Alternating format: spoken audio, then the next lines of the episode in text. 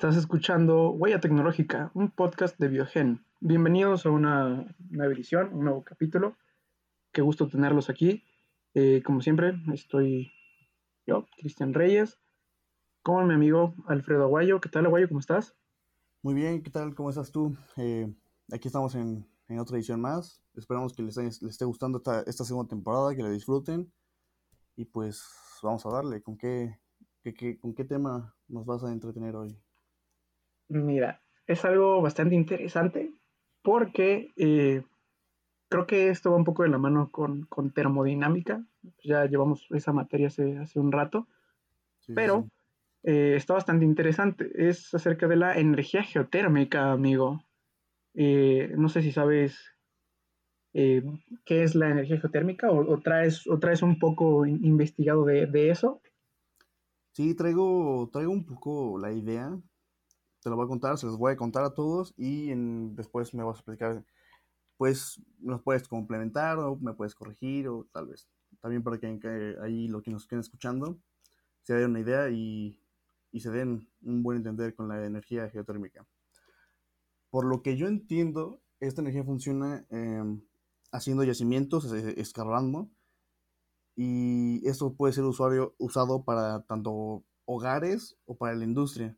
Y bueno, en estos yacimientos de, pues de vapor, de vapor, eh, son, son superficies con altas temperaturas, ya que pues, están bajo tierra y pues todos sabemos que bajo tierra, mientras cada vez que más carbas, pues es más caliente por el núcleo del planeta. Bueno, aquí se utilizan turbinas, que estas turbinas son las que generan la energía eléctrica.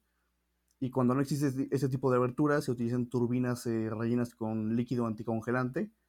El anticongelante puede ser como el que se utilizan para, con el coche, para que se den igual una idea. Y bueno, este absorbe el calor de la tierra, llevándolo hacia, pues hacia los hogares o hacia los, las fábricas o industrias que, que estén utilizando.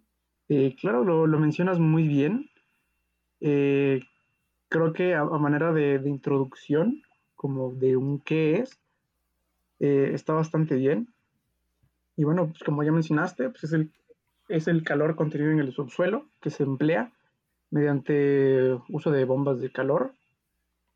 Y bueno, esto se puede utilizar o puede tener aplicación eh, para hacer calderas en invierno este, o refrigerar en verano, suministrar agua caliente, sanitaria. Y bueno, básicamente eh, reduciéndolo a pocas palabras, eh, cede, se cede o se extrae calor de la tierra, según lo que queramos, tener refrigeración, calefacción, a través de un conjunto enorme de, paneles que están enterrados en el, subsuelo, ¿no? Y bueno, en este caso puede correr diferentes sustancias que nos ayuden a, eh, ya sea agua con glicol, por ejemplo, es, algo de lo que circula, es una, es una solución que, se administra. Y bueno, realmente e, esta energía es, bastante innovadora y eficiente. No sé, no sé si tú sabes. Eh, por ejemplo, uno de, creo que el principal exponente en este caso, o uno de los que más ha llamado la atención en los últimos años, es, es Islandia. O sea, no, no sé si tenías e-, ese conocimiento. Pues sí, tengo la idea, o sea, sabía, pero realmente no sé muy bien. De hecho, eh, lo sé y lo he visto por...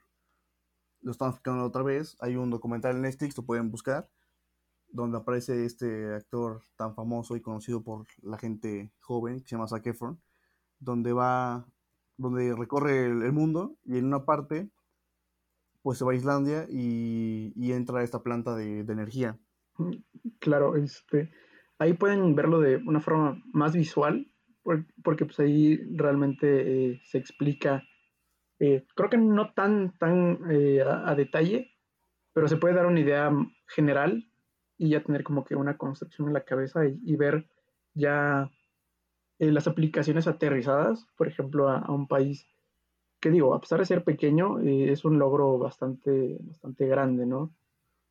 porque pues hace como 40 años, más o menos, 40, 50 años, 50 años me parece, eh, su energía era a base de, carbón y combustibles fósiles importados. Eh, entonces, pues digo, creo que un cambio radical en 50 años ha sido bastante, bastante sorprendente a mi parecer.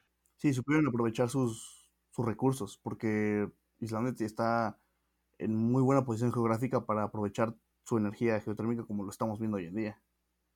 Claro, es, y bueno, y también se, se complementa muy bien con, con, la energía generada por hidroeléctricas, pero bueno, creo que eso, eso, es un poquito otro tema. Y bueno, ¿sabes, ¿sabes las aplicaciones que puede llegar a tener esta, este tipo de energía? Pues mira, tengo eh, la idea de cómo, se, cómo puede funcionar en un hogar. Creo que tú vas a tener que platicar un poquito más de, de aplicación en general, pero en un, en, en, para el uso doméstico, eh, en este caso, pues igual nuevamente se excarva y dentro de los primeros 10 metros bajo suelo hay una temperatura de 15 grados eh, Celsius aproxima, aproximadamente. Y bueno, a partir de esos 10 metros se, se está aumentando la temperatura del suelo 3, 3, grados cada 100 metros. Y entre esos 15, 20 grados centígrados este, que hay, que son hasta unos 150 metros aproximadamente, se pueden, se pueden usar para generación de calor en invierno. Y más en, en esos países donde pues bueno, se sabe que el invierno son muy, muy, muy fuertes. Entonces creo que también es una muy buena forma de aprovechar todo esto para, pues para su vivienda, o sea, eh, sí, o sea, aprovechar la misma energía que te está dando la Tierra para, pues para calentarte en, los inviernos sin tener necesidad de estar quemando combustibles fósiles, de estar ocupando eh, calentadores que funcionan en electricidad y esa misma electricidad que viene de una forma pues nada ecológica, creo que es una muy buena forma. Claro, y como, como bien dices, bueno, eh, resulta que, que, las características de las aplicaciones eh, dependen de, de, cada fuente. Eh, por ejemplo, hay unos que se llaman recursos geotérmicos de alta temperatura, que son superiores a los 100, 150 grados Celsius, y estos se aprovechan principalmente para la producción de electricidad.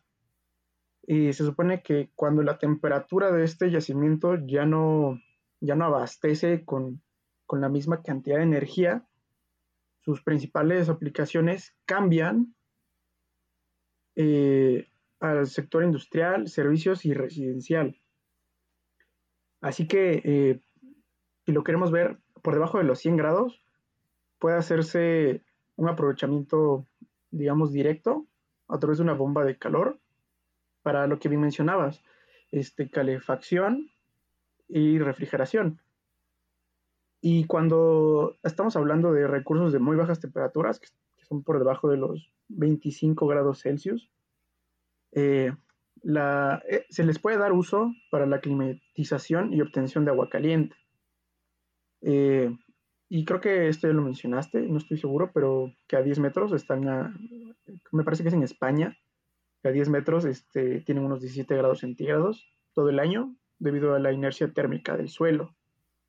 Entonces, eh, creo que a esto a gran escala, sí, o de forma general, podemos ver el, panorama de las aplicaciones.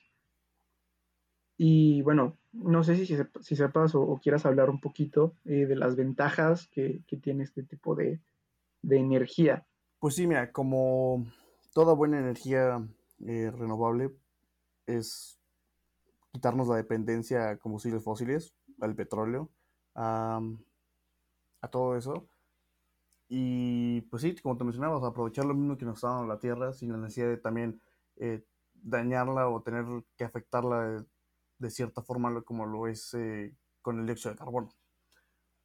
Pues mira, la verdad creo que de todas las energías que por lo menos yo conozco, como son la eólica y la nuclear. Bueno, la nuclear conocemos que es la energía más limpia. Pero en este caso, creo que la geotérmica eh, sí funciona muy bien, sobre todo para, para, hogares domésticos. Se me hace una muy buena alternativa para, para todos los hogares. Sí, y creo, creo que es una, una buena aproximación, eso que estás diciendo. Y además, como, ah, o sea, algo creo que es muy importante es este, que es una energía que realmente respeta mucho el, el, medio ambiente, o sea, porque tiene muy poco impacto ambiental, pues realmente casi no produce residuos, ¿sabes? Sí, sí, sí. Además que creo que es, es, es un gran ahorro económico a largo plazo, como la mayoría de las energías renovables. Al principio tal vez es una inversión un poco cara, pero si lo ves a largo plazo sí es un buen, una buena inversión. Además que el mantenimiento de muchos aparatos son, son el mínimo y son muy seguros. Eh, bien, bien lo mencionas. Y además, pues, cabe aclarar que el uso de este tipo de energías eh, limpias minimizan muchísimo la dependencia energética, o sea, todo lo que viene de, de la quema de combustibles fósiles, ¿no? O sea, que todo esto de, de emisiones de CO2. Entonces, eh, creo que está, creo que está bastante bien, como tú mencionaste, o sea, una energía perfecta para uso en, las casas. Y digo, a pesar de que mm, creo que en Latinoamérica no hay tanto, no se usa tanto ese, este tipo de energía, porque creo que estamos un poco arraigados todavía a, a, a los combustibles fósiles, pero, o sea, en el caso de Islandia y otros países, por ejemplo, también España y me parece que Suecia, eh, creo, que, creo que son ejemplos muy buenos a seguir y a los cuales encaminarnos obteniendo eh, los estudios pertinentes y las condiciones, y si las condiciones lo permiten, ¿no? O sea, siempre y cuando haya eh, inversión y apoyo y sobre todo conciencia, ¿no? Que creo que es lo que muchas veces nos falta a todos, a pesar que luego se nos llega a ir la onda un poco. Entonces, eh, pues no sé, creo que con, con eso lo, lo, podría dejar. No sé tú si tienes algo más que decir, amigo. Pues no, nada más que eh, cada vez creo que es más importante concientizarnos sobre todas estas energías y más por la situación que estamos viendo en nuestro país. Eh, esperamos que si tienen alguna duda nos escriban, nos contacten en redes sociales. Estamos en Facebook y en Instagram como Biogen Puebla. Y bueno, ahí también vamos a estar subiendo más contenido, no solamente en podcast, sino también imágenes, infografías y muchas cosas más.